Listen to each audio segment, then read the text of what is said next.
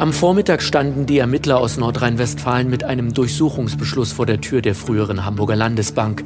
Nach Informationen von NDR, WDR und Süddeutscher Zeitung dauert die Razzia in den Geschäftsräumen der inzwischen privatisierten Hamburg Commercial Bank AG an.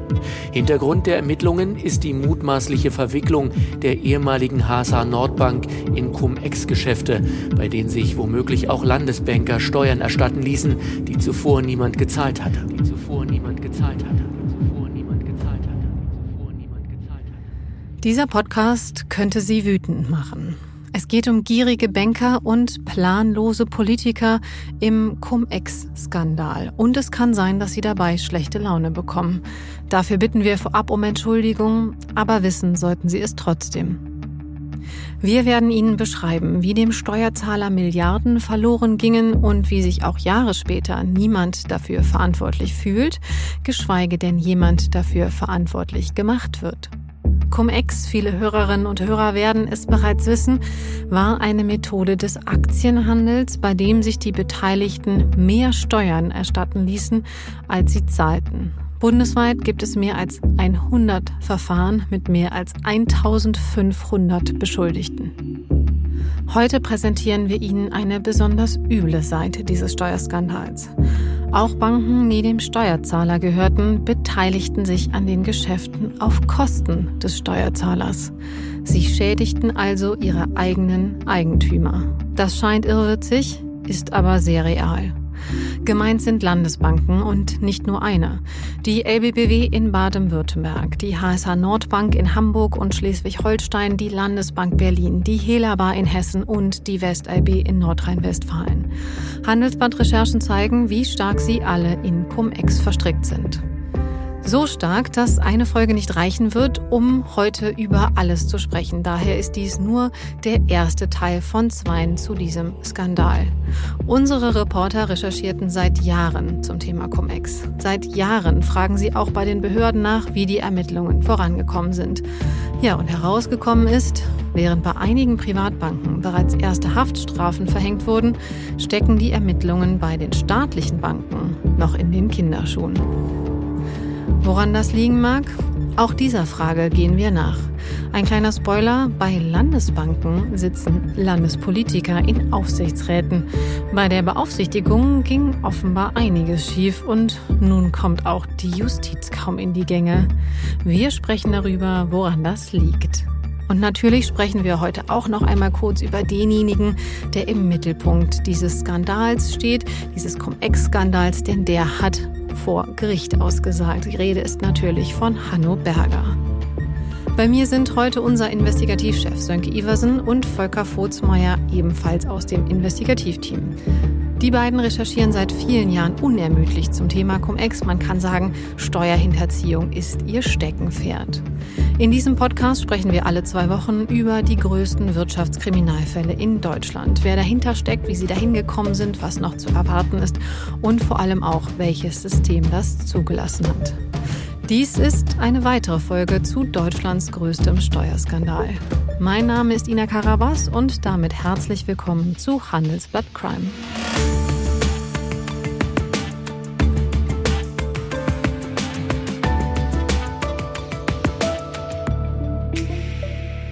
Hallo Volker, hallo Sönke, schön, dass ihr da seid. Hallo Ina.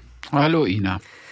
Bevor wir gleich über das Thema Landesbanken sprechen, sprechen wir natürlich nochmal über Hanno Berger und zwar aus aktuellem Anlass. Er gilt ja, ja als Mastermind hinter Cum-Ex, sitzt jetzt seit einiger Zeit vor Gericht und da saßen wir auch am vergangenen Montag, 8. August.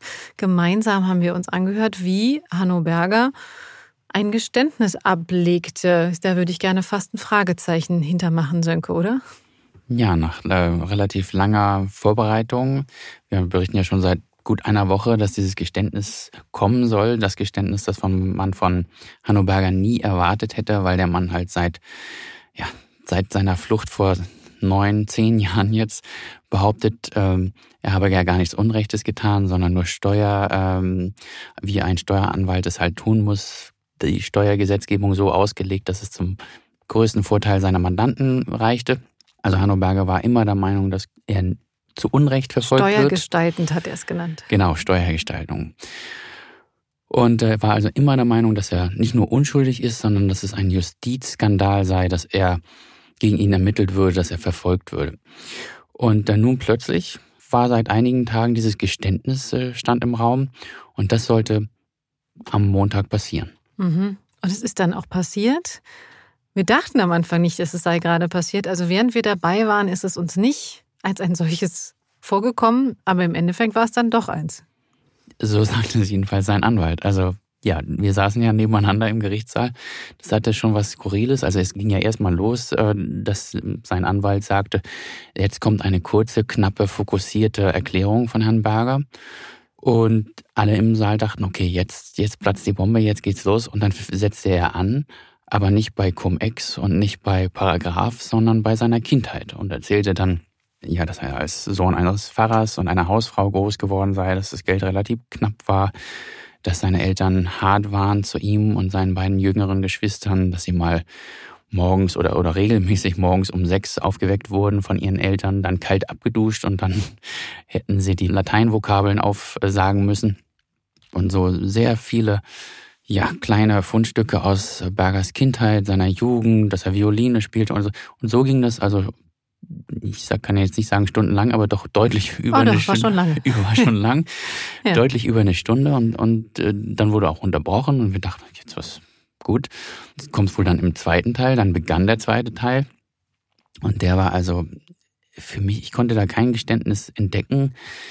Das war fast alles im Konjunktiv. Er sagte selten ich und, und meist wir und man hätte können und wenn wir drüber nachgedacht hätten und wenn dann doch ich mich nicht auf andere verlassen hätte, hätte man sehen können, dass dies oder das. Also es war doch sehr, sehr im Ungefähren. Und ich ging dann, dann war wieder Pause und der Richter vertagte auf morgen sogar. Und ich dachte, ja, was, was, was schreiben wir denn jetzt? Ne? Das Geständnis, das hätte sein sollen. Und äh, dann kam aber der Anwalt aus der Tür. Ja, und der hat uns gesagt, Herr Berger hat ein eindeutiges Geständnis abgelegt. Und Herr Berger, ähm, das muss man sagen, es war ja ein Montag, ähm, an dem Dienstag war wieder Gerichtsverhandlung. Herr Berger saß wieder vor Gericht, gleicher Richter natürlich, und hat das dann nochmal erklärt. Und da hat er ja auch nochmal gesagt, doch, doch, war ein Geständnis.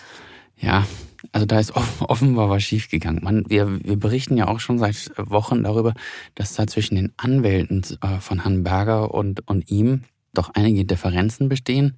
Herr Berger hat ja eine ganze Reihe von Anwälten, hat die jetzt kurz äh, vor dem Prozess auch nochmal gewechselt. Ähm, hat dann aber angekündigt, dass er halt dem Gericht wirklich die äh, Leviten lesen würde und das jetzt alles mal klarstellen und mal so eine richtige Predigt halten würde. Da haben die Anwälte dann gesagt, also Herr Berger, wenn Sie das machen, dann, dann, dann ohne uns. Ja. Dann hat er einen Pflichtverteidiger zur Seite gestellt bekommen. Also das ist einer, den er nicht bezahlen musste. Seine Wahlverteidiger, so nennt man das, die muss er bezahlen. Dann gab es noch ein Krisengespräch, äh, angeblich auch mit der Familie von Herrn Berger, weil die sich natürlich Sorgen machen, dass ihr Großvater oder Ehemann, Vater, je nachdem, welche Person da spricht, halt für, für eine Dekade oder anderthalb weggesperrt wird. Und ähm, so hat er sich wohl überzeugen lassen von seinen Anwälten, halt nicht diese Wutreden zu halten. Anfangs im April, sondern einfach erstmal da zu sitzen. Jetzt saß er drei, vier Monate da. Und ähm, dann haben sie ihn überzeugt, so glaubte man, ein Geständnis abzulegen. Aber dazu schien er jetzt am Montag einfach nicht in der Lage, sondern verlor mhm. sich da im Ungefähren. Sein Anwalt kam dann raus und nannte das einfach. Mhm. Und sogar ein freimütiges und umfängliches Geständnis für die Steuerhinterziehung ab 2009, was auch mhm. interessant ist, weil, weil die Geschäfte ja vorher auch schon mhm. liefen mhm. und äh, die höchsten deutschen Gerichte längst geurteilt haben, dass Cum-Ex-Geschäfte nicht nur 2009 und später gesetzeswidrig waren, sondern immer schon. Mhm.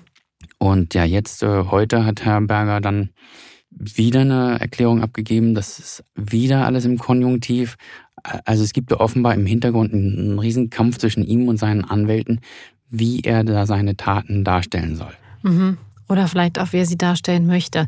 Wer noch mal reinhören möchte in das, was da am Montag passiert ist, den 8. August, da wo wir beim Gericht dabei waren, als er, ich nenne es jetzt mal, sein Geständnis abgelegt hat, der kann das gerne machen. Die Folge ist überall dort, wo Sie auch natürlich sonst diesen Podcast auch finden.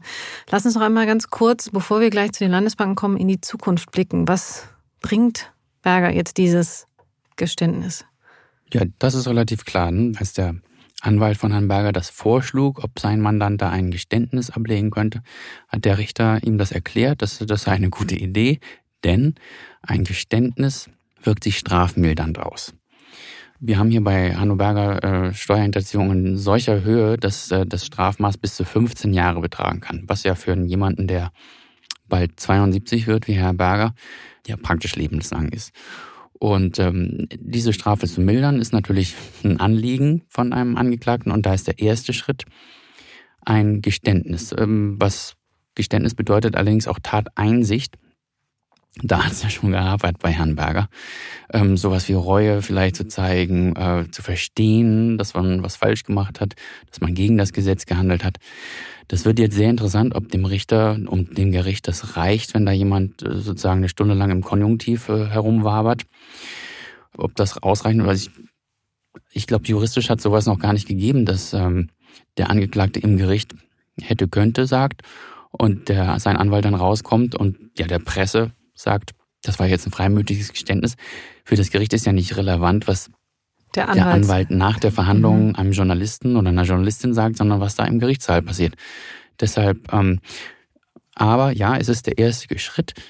Es reicht aber nicht, um die Strafe wirklich dramatisch zu mildern. Da muss noch mehr kommen. Das hat der Richter auch schon angekündigt. Mhm. Und da bleiben wir natürlich auf jeden Fall dran.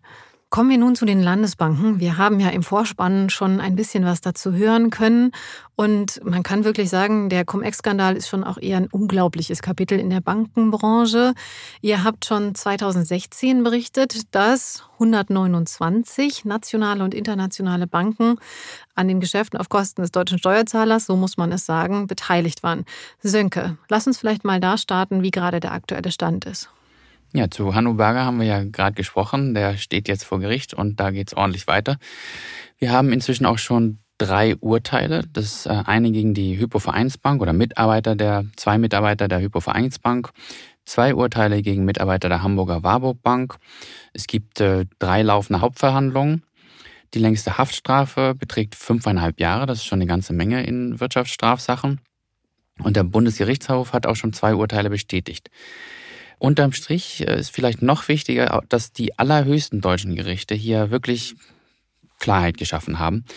Der Bundesgerichtshof hat im Juli 2021 entschieden, dass Cum-Ex-Geschäfte strafbar sind. Der Bundesfinanzhof urteilte im März 22, dass Cum-Ex-Geschäfte auch steuerrechtswidrig sind.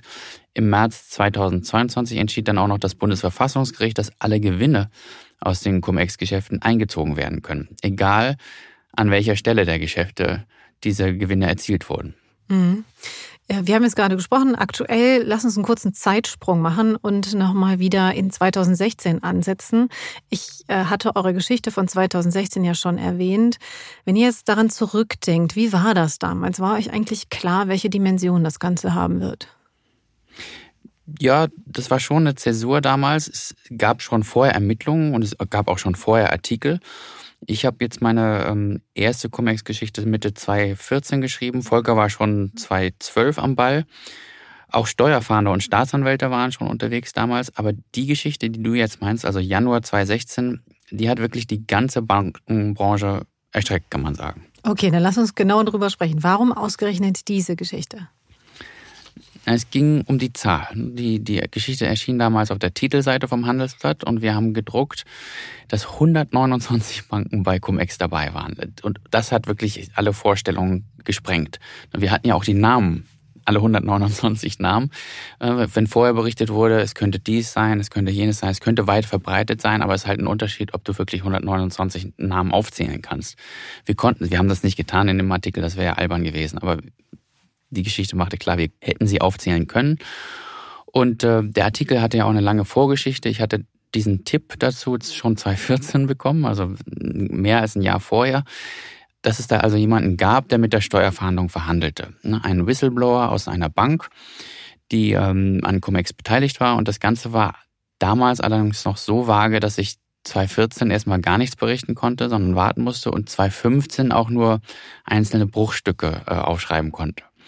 Anfang 2016 war dann aber das alles so weit ausrecherchiert, dass wir die ganze Geschichte auch ausrollen konnten. Mhm. Ich würde gerne über diesen Mann gleich nochmal sprechen, aber ganz kurz eine persönliche Frage. Du machst ja jetzt auch schon, ihr seid ja jetzt auch schon relativ lange Investigativreporter. Wenn du so einen Tipp kriegst, bekommst, kitzelt das? Merkt man da irgendwie was in den Fingerspitzen und denkt sich, okay, da steckt was Großes dahinter? Klar, also das war schon sehr bewundernd, also dass man so früh was mitbekommt. Ne? Das, äh, also normalerweise kriegst du irgendwann mit in diesem Metier jetzt, da hat damals der Walter Borjans wieder so eine CD gekauft. Aber wir waren vorher dran. Ne? Wir, wir haben von den Verhandlungen gewusst. Äh, das kitzelt einerseits und andererseits äh, ärgert das unheimlich, dass man das noch nie aufschreiben kann. Aber das, das hätte dann Sachen zerstört. Und äh, es war ja auch noch gar nichts spruchreif, aber schon, das, das mhm. kitzelt, das regt auf. Mhm, kann ich mir gut vorstellen. Und ich erinnere mich auch noch ganz gut ähm, an den Artikel damals. Der Mann, ähm, von dem wir gerade gesprochen haben, der mit der Steuerfahndung verhandelt hat, äh, der wollte ja durchaus auch Geld für seine Informationen. Das hat er nicht aus reiner Nächstenliebe getan. Die Rede war von 35 Millionen Euro, oder, Volker? Ja, das war zumindest seine Ausgangsforderung. Ne? Man muss äh, dran denken, der Mann war Banker und der war halt gewohnt, in Prozenten zu rechnen. Und äh, er hat der Steuerfahndung zwar eine, eine Rechnung aufgemacht. Ne? Das, er sagte, diese Informationen, die ich euch gebe, die sind vielleicht 700 Millionen Euro wert, vielleicht auch noch mehr. Und wenn ich davon fünf Prozent nehme, dann bin ich halt bei dieser Erfolgsbeteiligung von 35 Millionen Euro. Das war natürlich für den deutschen Fiskus undenkbar. Sowas hat es noch nie gegeben. Ne? Die haben dann lange gefeilscht. Äh, da gab es auch Treffen in Hotels, äh, konspirativ und äh, Zeitweise sah es so aus, dass dieser Deal zu platzen ähm, scheint und schließlich hat man sich dann doch geeinigt. Der äh, Banker hat sich dann mit 5 Millionen Euro zufrieden gegeben. Ähm, das war für den deutschen Fiskus immer noch wahnsinnig viel Geld, weil bis dahin ist noch nie so eine Daten-CD verkauft worden für so einen hohen Preis. Ne? Mhm. Äh, aber gut, gemessen an der ursprünglichen Forderung von 35 Millionen hat er dann schon ordentliche Abstriche auch hingenommen. Mhm. Gemessen an der Tatsache, dass er vorher 5 Millionen Euro auch nicht hatte, ist 5 Millionen Euro dann doch auch immer relativ viel Geld, muss man auch ganz klar sagen. Also ähm, ist doch gut, dass er, also für ihn, ähm, schlecht für den Staat, muss man sagen, dass er es geschafft hat, fünf Millionen rauszuschlagen. Ist denn die Rechnung aufgegangen? Also gerade auch für die Staatsanwaltschaft. Ja, es war nicht schlecht für den Staat. Es war im Endeffekt äh, mit Sicherheit ein sehr guter Deal. Ne? Also dies, die fünf Millionen, das war gut angelegtes Geld. Also es sind ja auch schon einige Banken, die Steuern zurückgezahlt haben. Ne? Zwischendurch hatten wir mal eine Zahl von 100 Millionen, dabei wird es aber bei weitem nicht bleiben. Ne? Also ich denke mal, dass die 700 Millionen, die werden, äh, die werden diese Informationen locker wieder einspielen. Man kann das jetzt noch nicht so genau beziffern, weil halt viele Ermittlungen ja noch laufen, aber sie laufen auf immer größeren Touren. Und äh, am Ende werden die Banken zahlen müssen. Ne? Wie gesagt, einige haben schon gezahlt und wir sind äh, mit Sicherheit schon im dreistelligen Millionenbereich und es wird noch sehr, sehr viel mehr werden. Also am Ende wird der Staat da mit einem mhm. Milliardenplus rausgehen.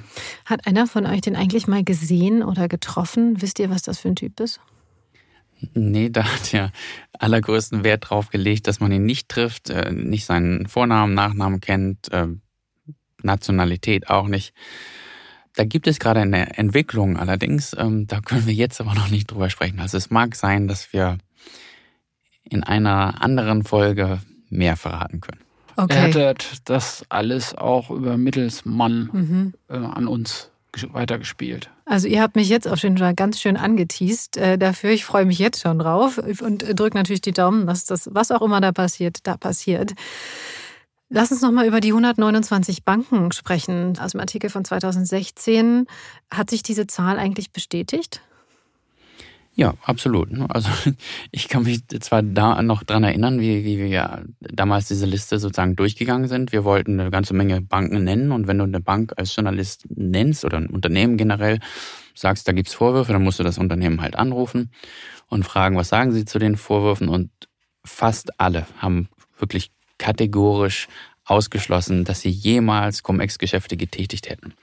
Und ich, ich kenne sogar Anwälte, die dann versucht haben, als sie unseren Artikel gelesen hatten, die daraus versucht haben, ein Geschäft zu machen und diese Banken auch ihrerseits dann angerufen haben und gesagt haben, ja, ich könnte Ihnen oder meine Kanzlei, die kennt sich da sehr gut aus in diesen Steuerrechtsfragen und auch in der Cum-Ex-Thematik und wir bieten Ihnen da Verteidigungshilfe an. Und auch die sind abgeblitzt. Die Banken meinten wirklich, nö, die Geschäfte gibt's hier nicht. Äh, warum sollten wir dann einen Anwalt äh, anstellen oder mandatieren, um uns dagegen zu verteidigen? Ja, schönen Tag noch. Mhm. Also die Anwälte brauchen Sie dann doch irgendwann. Ähm, diese Vogel-Strauß-Politik, die Sie da äh, offenbar gefahren haben, die geht heute nicht mehr. Ich hatte eingangs die Zahl genannt. Es gibt heute mehr als 100 Verfahren und mehr als 1500 Beschuldigte in dieser Steueraffäre. Und heute wollen wir uns aber ja, auch das hatten wir eingangs erwähnt, mit einer ganz besonderen Sorte von mutmaßlichen Tätern beschäftigen. Die Landesbanken klingt immer erstmal so ein bisschen Entschuldigung, dass ich das so sagen muss, ein bisschen dröge, ein bisschen langweilig, aber ist es überhaupt nicht. Die Landesbanken, die hattet ihr auch gerade erst in einem großen Artikel, ihr habt dazu ganz frisch quasi berichtet, die waren sehr stark involviert. Was hat es jetzt genau mit den Landesbanken im Cum-Ex-Skandal auf sich? Ja, das ist das Schöne an unserem Beruf, dass wir halt immer auch dazulernen. Gut, das hätte man auch vielleicht vorher wissen können, aber jetzt weiß ich es besser. Also wir kamen bei der Recherche bei den Landesbanken einfach auch auf ein bisschen auf die Geschichte der Landesbanken. Da gibt's also diese Besonderheit des deutschen Bankensystems, die kommt einem da über den Weg. Manche Schüler mögen das schon im Gemeinschaftskundeunterricht gelernt haben, sonst spätestens im ersten Semester BWL, VWL. Also anders als überall sonst in der Bankenwelt gibt es in Deutschland halt dieses Drei-Säulen-Modell, die Privatbanken, die öffentlichen Banken und die Genossenschaftsbanken. Drei Säulen und die zweite Säule, äh, das sind die Sparkassen und deren Spitzeninstitute und da sind wir dann bei den Landesbanken. Deren Geschichte liegt ja, teils 200 Jahre zurück und sie wurden damals eingeführt, um die deutsche Wirtschaft zu stärken, vor allem den Mittelstand. Ja, was ja auch tatsächlich, kann man sagen, in der deutschen Wirtschaftsgeschichte eigentlich ja ganz gut funktioniert hat. Absolut. Das war sicher keine falsche Idee, Landesbanken oder diese zweite Säule einzuführen. War viele Jahre lang ein großer Standortvorteil für Deutschland. Das Problem kam dann später, darüber wurde dann auch gesprochen. Die Landesbanken haben sich halt nicht nur auf ihr Geschäft beschränkt, sondern angefangen, alle möglichen Felder zu beackern, auf denen sie meinten, Geld verdienen zu können. Dann gab es plötzlich Landesbankfilialen in Singapur und Hongkong und Allgemein muss man leider sagen, dass die Landesbanken dann ziemlich zielsicher von einem Fettnäpfchen äh, wirklich ins andere gesprungen sind. Und schon in den 90er, 1970er Jahren äh, gab es in Hessen zum Beispiel einen Immobilienskandal, die damals den Ministerpräsidenten sogar sein Amt gekostet haben. Mhm. Ja, und auch in der Subprime-Krise muss man sagen, da waren die Landesbanken. Subprime-Krise müssen wir, glaube ich, nochmal ganz kurz erklären an der Stelle. Ja, das war ja diese ähm, Finanzkrise, die ausgelöst wurde in Amerika, weil da sind äh, Immobilienkredite verbrieft worden und äh, in alle Welt veräußert worden und vor allem die Landesbanken haben da ordentlich zugeschlagen. Das war so die Episode von Stupid German Money.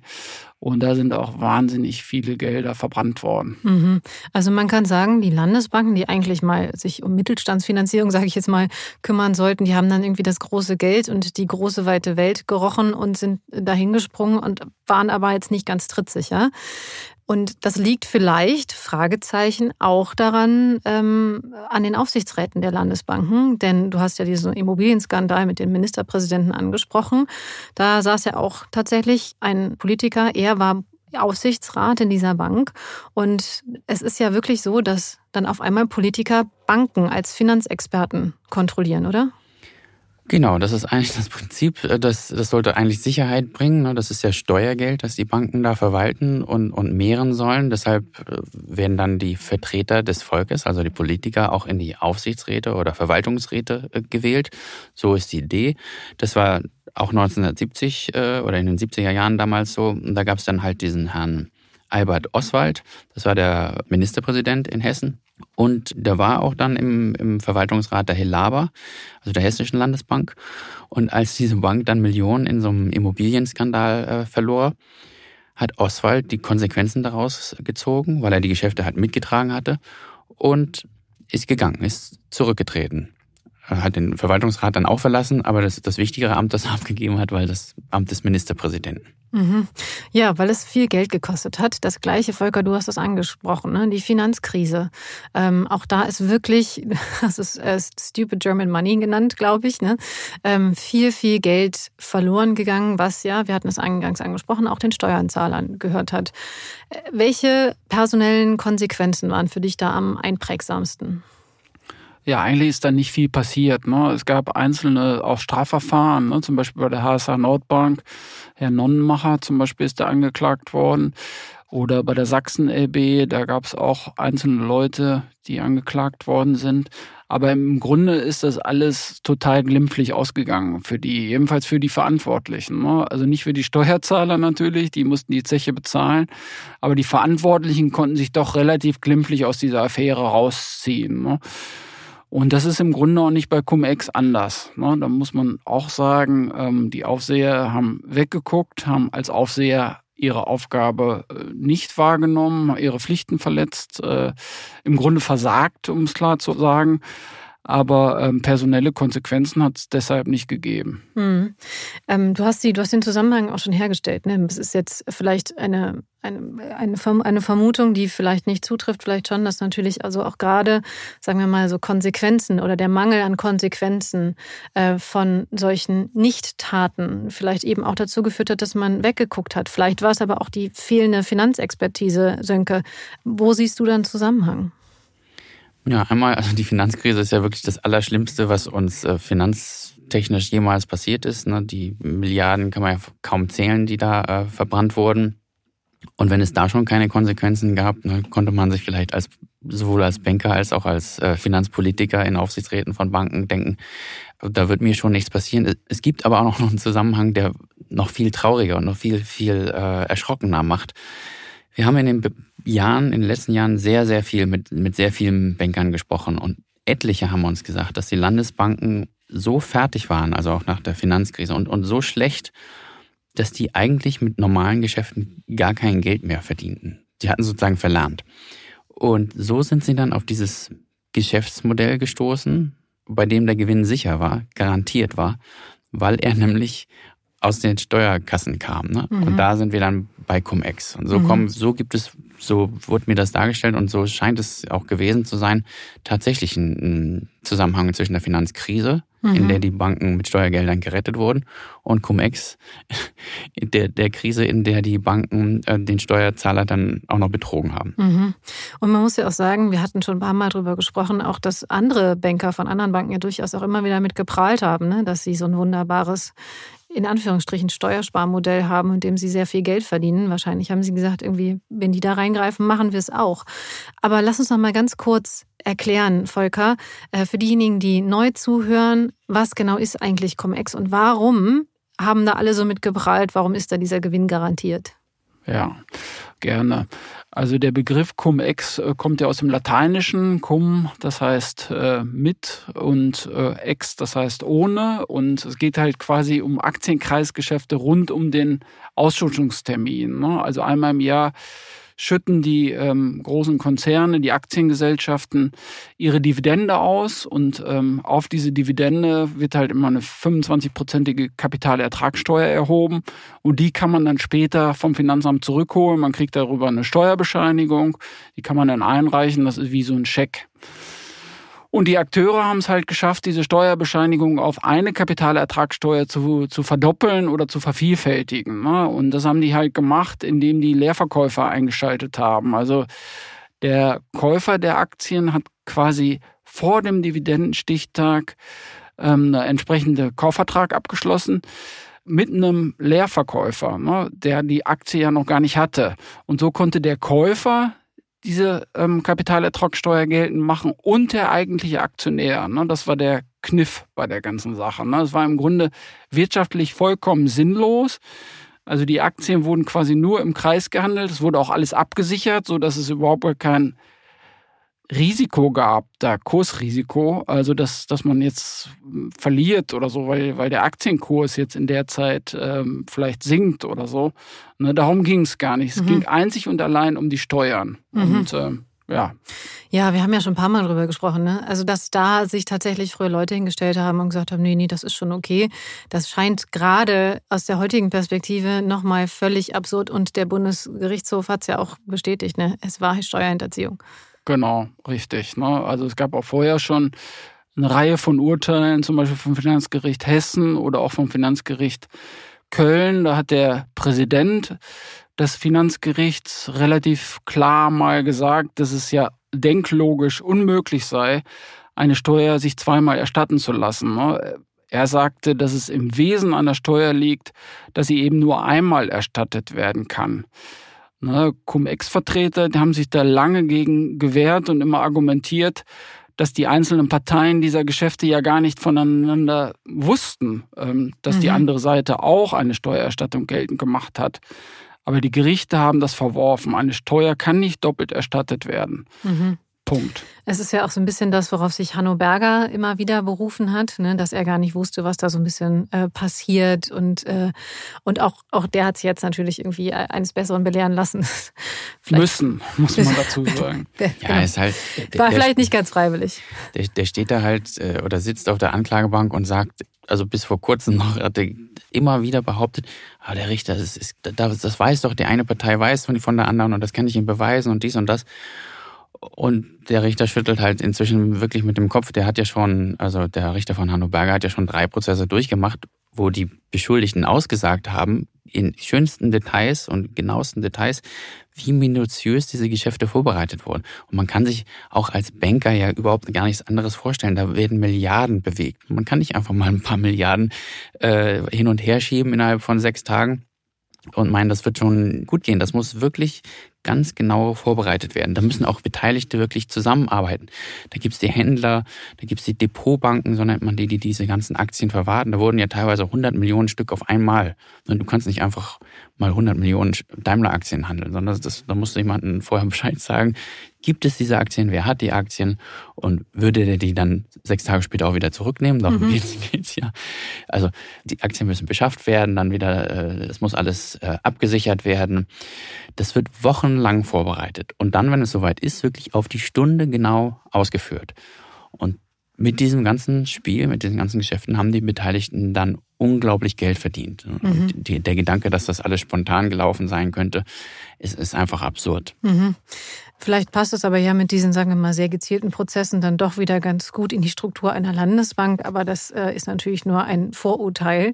Aber nichtdestotrotz, die Landesbanken, wir hatten das schon gesagt, ne? kurze Zusammenfassung, die Landesbanken hatten ein Problem. Sie haben in der Finanzkrise wahnsinnig viel Geld verloren und sie mussten irgendwie eine neue Einnahmequelle finden und da bot sich irgendwie Cum-Ex an. Und sie haben ja noch eine zusätzliche sehr sichere Einnahmequelle, den Steuerzahler. Ja, sie haben erstmal die Milliarden als Rettung genommen. Also grundsätzlich muss man ja bei sagen, bei Cum-Ex ist es ja so schon verrückt zu meinen, dass man sich eine Steuer doppelt erstatten lassen könnte. Für die Landesbanken ist es dann halt noch eine Stufe verrückter und noch eine Stufe dreister. Die gehört ja schon dem Land, ne? also dem Steuerzahler. Und wenn eine Landesbank in den Steuertopf greift, dann schädigt sie ihren eigenen Eigentümern. Aber für den einzelnen Banker, der macht natürlich eine andere äh, Rechnung auf. Der verdient sein Gehalt und seine Provision, vielleicht seinen Bonus damit, da besonders große Geschäfte zu machen. Klammer auf, sein eigenes Haus zu betuppen. Mhm.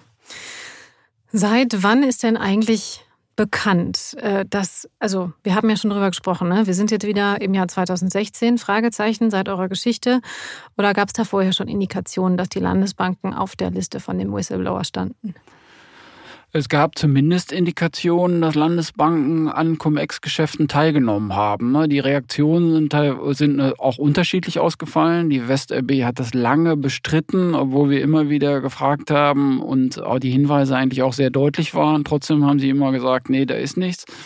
Aber bei anderen Landesbanken gab es äh, sehr wohl auch schon früher die Erkenntnis, dass da ähm, nicht alles mit rechten Dingen zugegangen ist und dass man an diesen Deals beteiligt war. Ne? Zum Beispiel ähm, die LBBW hat, ich glaube, 2013 schon einen hohen Steuerbetrag zurückgezahlt oder auch die HSH. Ne? Also bei der HSH war es halt so, dass sie 2013 2012 oder 2013 eine interne Ermittlung angestoßen haben. Ne, das war eine externe Kanzlei, die da beauftragt wurde, Clifford Chance. Und 2013 ist man dann zu dem Ergebnis gekommen, dass man ähm, eben, das waren, glaube ich, so 115 Millionen Euro plus Zinsen, also knapp 130 Millionen Euro zurückzahlen muss weil das halt Geld war aus diesen Cum-Ex-Geschäften, was ihnen nicht zustand. Hat die Staatsanwaltschaft ermittelt denn so richtig? Nein, also da kann man eigentlich nur äh, total überrascht sein, weil ähm, ja klar ist, dass das äh, illegal ist. Ne, heute sowieso, damals aber eigentlich auch schon. Und äh, die Staatsanwaltschaft Hamburg hat einen Beobachtungsvorgang angelegt aber äh, ist schließlich zu dem Ergebnis gekommen, dass es die äh, Indizien nicht ausreichen, um dann Ermittlungsverfahren einzuleiten. Mhm. Und warum nicht? Das haben wir, habt ihr natürlich auch bei der Staatsanwaltschaft Hamburg mal nachgefragt. Was haben Sie in dieser Sache getan? Und die Antwort haben wir mal mitgebracht. Ermittlungen und damit auch Co-Ermittlungen oder Vorermittlungen werden und wurden bei der Staatsanwaltschaft Hamburg in dem von Ihnen geschilderten Zusammenhang nicht geführt. Es wurden seinerzeit lediglich Beobachtungsvorgänge angelegt. Weitere Auskünfte zum Inhalt einzelner Vorgänge sind mir im Hinblick auf das Steuergeheimnis leider nicht möglich. Also, ich muss, äh, ich habe es schon ein paar Mal gesagt, ne? ich bin natürlich keine Juristin, aber das klingt jetzt, naja, also Strafvereitlung im Amt möchte man das natürlich auf keinen Fall nennen, weil das wäre ja ein tatsächlich, glaube ich, äh, ein zu starker Vorwurf. Aber es ist ja schon ein deutlicher Vorwurf, oder Volker? Ja, also man muss ja bedenken, dass äh, der Bundesgerichtshof ab einem Betrag äh, Steuerhinterziehung von 50.000 Euro von schwerer Steuerhinterziehung spricht. Also hier haben wir einen Fall, da geht es deutlich in den dreistelligen Millionenbereich und trotzdem kommt die Staatsanwaltschaft Hamburg zu dem Ergebnis, dass es da nicht zu ermitteln gibt. Ne? Also da kann man wirklich eigentlich nur den Kopf schütteln. Aber ähm, ja, also es ist äh, so gekommen und äh, mittlerweile ermittelt eine andere Staatsanwaltschaft, nämlich die Staatsanwaltschaft Köln. Ähm, die tut sich ja ähm, da ein bisschen anders hervor als die Staatsanwaltschaft Hamburg. Aber ähm, dass die Hamburger das nicht aufgenommen haben, kann man eigentlich überhaupt nicht nachvollziehen. Mhm. Also mittlerweile läuft immerhin in Hamburg auch ein Untersuchungsausschuss des Landesparlaments. Der wurde zwar eigentlich ins Leben gerufen, um die Verbindung zwischen Politikern und der MM Warburg Bank zu prüfen, aber jetzt sieht es so aus, dass das Gremium sich auch mit dem Fall HSH Nordbank befassen könnte. Es gibt zumindest Politiker, die das fordern und ähm, nach der Sommerpause dürfte darüber entschieden werden. Mhm. Da gibt es ja auch einen Politiker, der heißt Norbert Hackbusch und der hat eine klare Meinung dazu. Es ist überhaupt nicht nachvollziehbar, dass die Ermittler hier nicht eingestiegen sind. Wir wissen überhaupt nicht, ob sich der Fiskus zu billig hat abspeisen lassen. Ja, also Herr Hackbusch will erreichen, dass sich eben der Untersuchungsausschuss jetzt auch mit der HSH Nordbank und den Hintergründen dazu befasst. Und äh, da darf man sehr gespannt sein. Ne? Herr Tschentscher allerdings, der erste Bürgermeister Hamburgs, hat sich dazu schon mal geäußert im Untersuchungsausschuss. Und er hat gesagt, ähm, dass die Cum-Ex-Geschäfte bei der HSH Nordbank konsequent aufgeklärt worden seien und Außerdem habe die HSH Nordbank ja schon hohe Bußgelder bezahlt. Mhm. Und genau das hat sie eben nicht. Da irrt Herr Tschentscher. Die HSH Nordbank hat keinen einzigen Cent an Strafe gezahlt, sondern lediglich den Betrag erstattet, den sie ähm, an selbst eingeräumten Schaden halt zugegeben hat, plus Zinsen. Die Verantwortlichen für diese Steuerhinterziehung von rund 130 Millionen Euro wurden von der Hamburger Justiz nie zur Verantwortung gezogen. Stattdessen ermittelt jetzt die Staatsanwaltschaft Köln. Mhm, über die Geschehnisse in Hamburg, das kennen ja die geneigten Hörerinnen und Hörer schon. Da haben wir auch eine Extra-Folge zu. Dann geht es um Christian Olearius, den ehemaligen Chef der Hamburger MM Warburg Bank. Und da kennt man auch den Namen Herrn Tschentscher schon her. Einen anderen Namen, den man ebenfalls aus einer anderen Folge von Handelsbad Crime zum Thema Cum-Ex kennt, ist Anne Brohilker. Du hast sie schon angesprochen, Staatsanwaltschaft Köln. Diese Frau ist auch hier wieder aktiv, Volker. Ja, davon gehen wir aus. Ne? Die Staatsanwaltschaft selbst gibt ja keine Auskunft darüber, wer da was anstößt. Aber äh, klar ist, dass die Beamten aus Nordrhein-Westfalen 2018 ein Ermittlungsverfahren eingeleitet haben im Umfeld der HSH Nordbank. Und ähm, ja, das geht zurück auf Hinweise, die sie aus einem anderen Cum-Ex-Fall erhalten haben. Und Mitte 2021 sind sie dann auch ausgerückt äh, nach Hamburg und haben eine Durchsuchung veranlasst. Aktuell stehen rund zehn aktive und ehemalige Mitarbeiter auf der Liste der Beschuldigten, darunter mindestens ein ausgeschiedener Vorstand. Mhm. Also könnte ja dann doch sein, dass es jetzt vielleicht dann doch endlich, muss man sagen, ne? wir sprechen hier von 2016 und davor und wir haben jetzt 2022. Sönke, du hast aber auch vorhin gesagt, natürlich ähm, stand nicht nur die HSA Nordbank auf der Liste, sondern auch einige andere.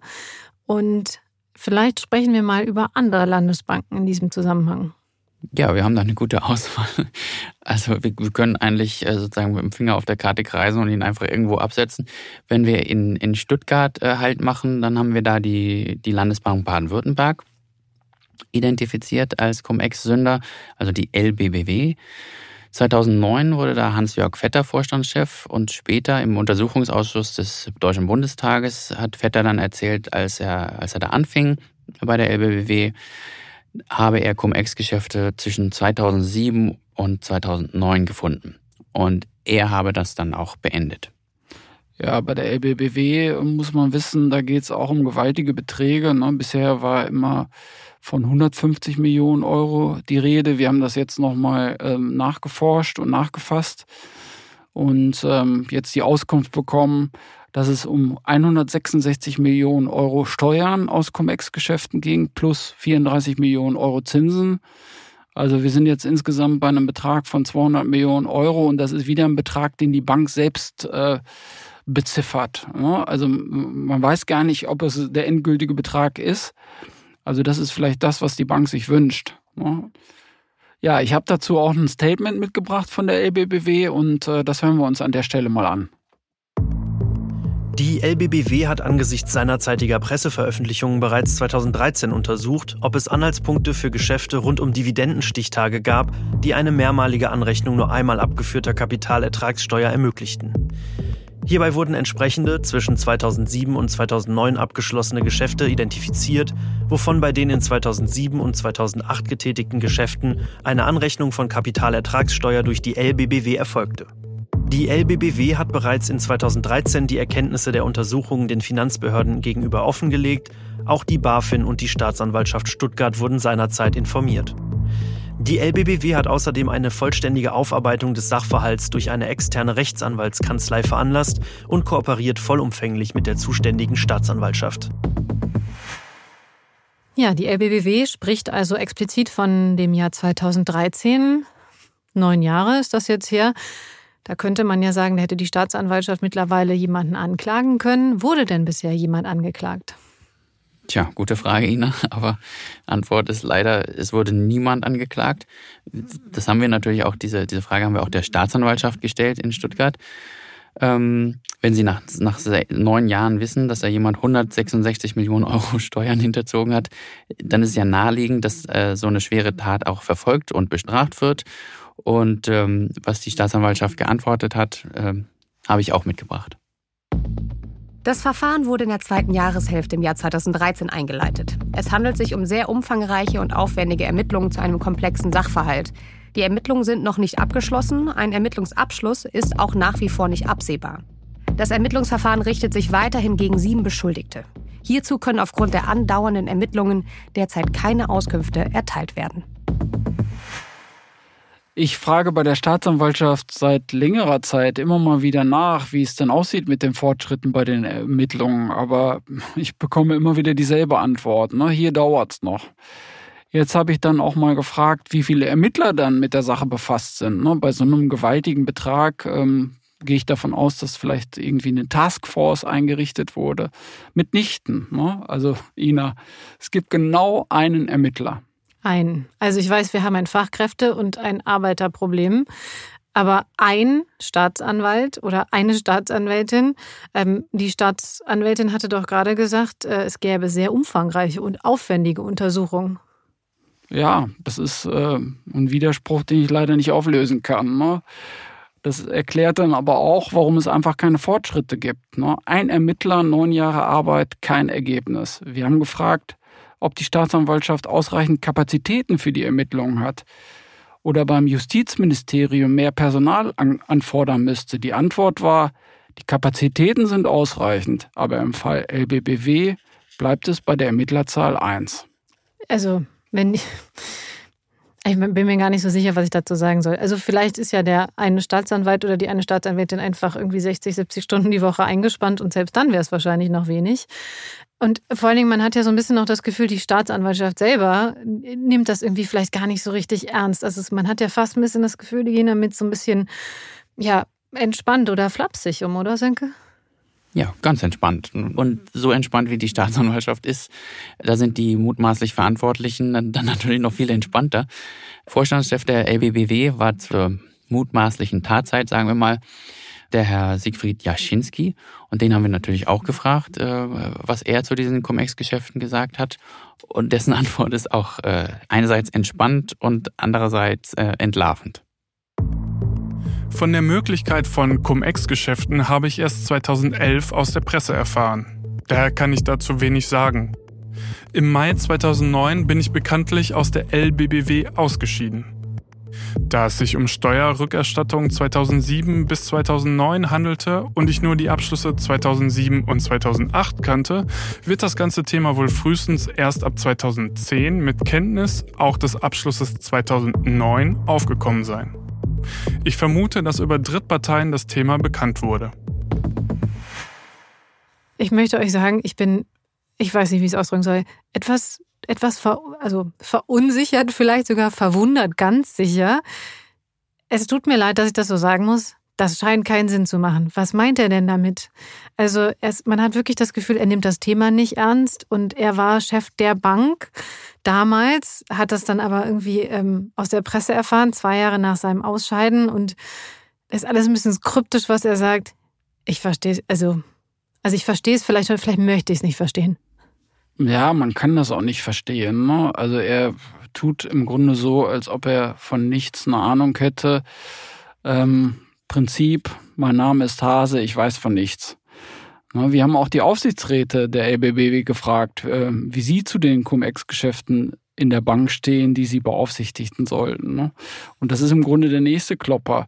Im LBBW-Verwaltungsrat saßen Politikgrößen wie der damalige Ministerpräsident Stefan Mappus und Stuttgarts Oberbürgermeister Wolfgang Schuster. Beide haben erstmal gar nichts äh, gesagt auf unsere Anfrage.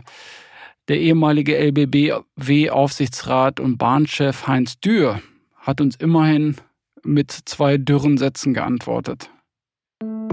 Sehr geehrter Herr Furzmeier, ich nehme Bezug auf Ihre Mail vom 18. Juli 2022. Während meiner Zeit im Verwaltungsrat der LBBW wurde nicht über das Thema Cum-Ex gesprochen. Mit freundlichen Grüßen, Heinz Dürr. Also Herrn Dürr, den ähm, kennt äh, der oder die eine ja auf jeden Fall noch. Und ähm, es gab aber durchaus noch andere Namen in dem Zusammenhang, die man kennt. Ja, zum Beispiel Dieter Hund, ne? der war ja früher Arbeitgeberpräsident, ne? sehr präsent, auch bei uns im Handelsblatt. Und der saß auch im Aufsichtsrat der LBBW. Heute ist er unter anderem Großaktionär beim Autozulieferer Allgeier. Dort haben wir ebenfalls angefragt und auch dessen Antwort ist sehr dürftig ausgefallen. Sehr geehrter Herr Furzmeier, wir konnten Herrn Professor Hund fragen und seine Antwort wollen wir Ihnen gerne mitteilen. Herr Professor Hund war bis 2014 Mitglied im Verwaltungsrat bzw. Aufsichtsrat der LBBW und hat sich mit dem von Ihnen angefragten Thema nicht beschäftigt und dadurch auch nichts unternommen. Ja, dürftig ist, glaube ich, ähm, das war der richtige Teaser, Volker. Wir haben uns damit nicht beschäftigt, wir haben nicht drüber gesprochen, fertig. Ja, ja, ganz einfach. Und, und offenbar ist es tatsächlich so, so einfach kann man sich das machen, wenn man äh, im LBBW-Aufsichtsrat saß. Und das Schlimmste ist ja, die haben ja recht sozusagen mit dieser Haltung. Also die wissen das ja auch. Seit neun Jahren wird da in Stuttgart ermittelt. Von einem Ermittler, wie wir jetzt herausgefunden haben. Warum sollten die sich Sorgen machen? Warum sollten die uns irgendwelche anderen Antworten geben, als äh, die Antworten, die praktisch sagen, lassen Sie mich in Ruhe, gehen Sie wieder weg? Mhm. Man könnte ja sagen, so ein bisschen frei nach dem Prinzip, wo kein, in Klammern ein Kläger, da kein Richter. ganz genau so. Ne? Wenn mich jetzt äh, außer alle sechs Monate oder alle zwei Jahre ein Journalist äh, dazu sonst niemand anruft, dann mache ich mir keine Sorgen.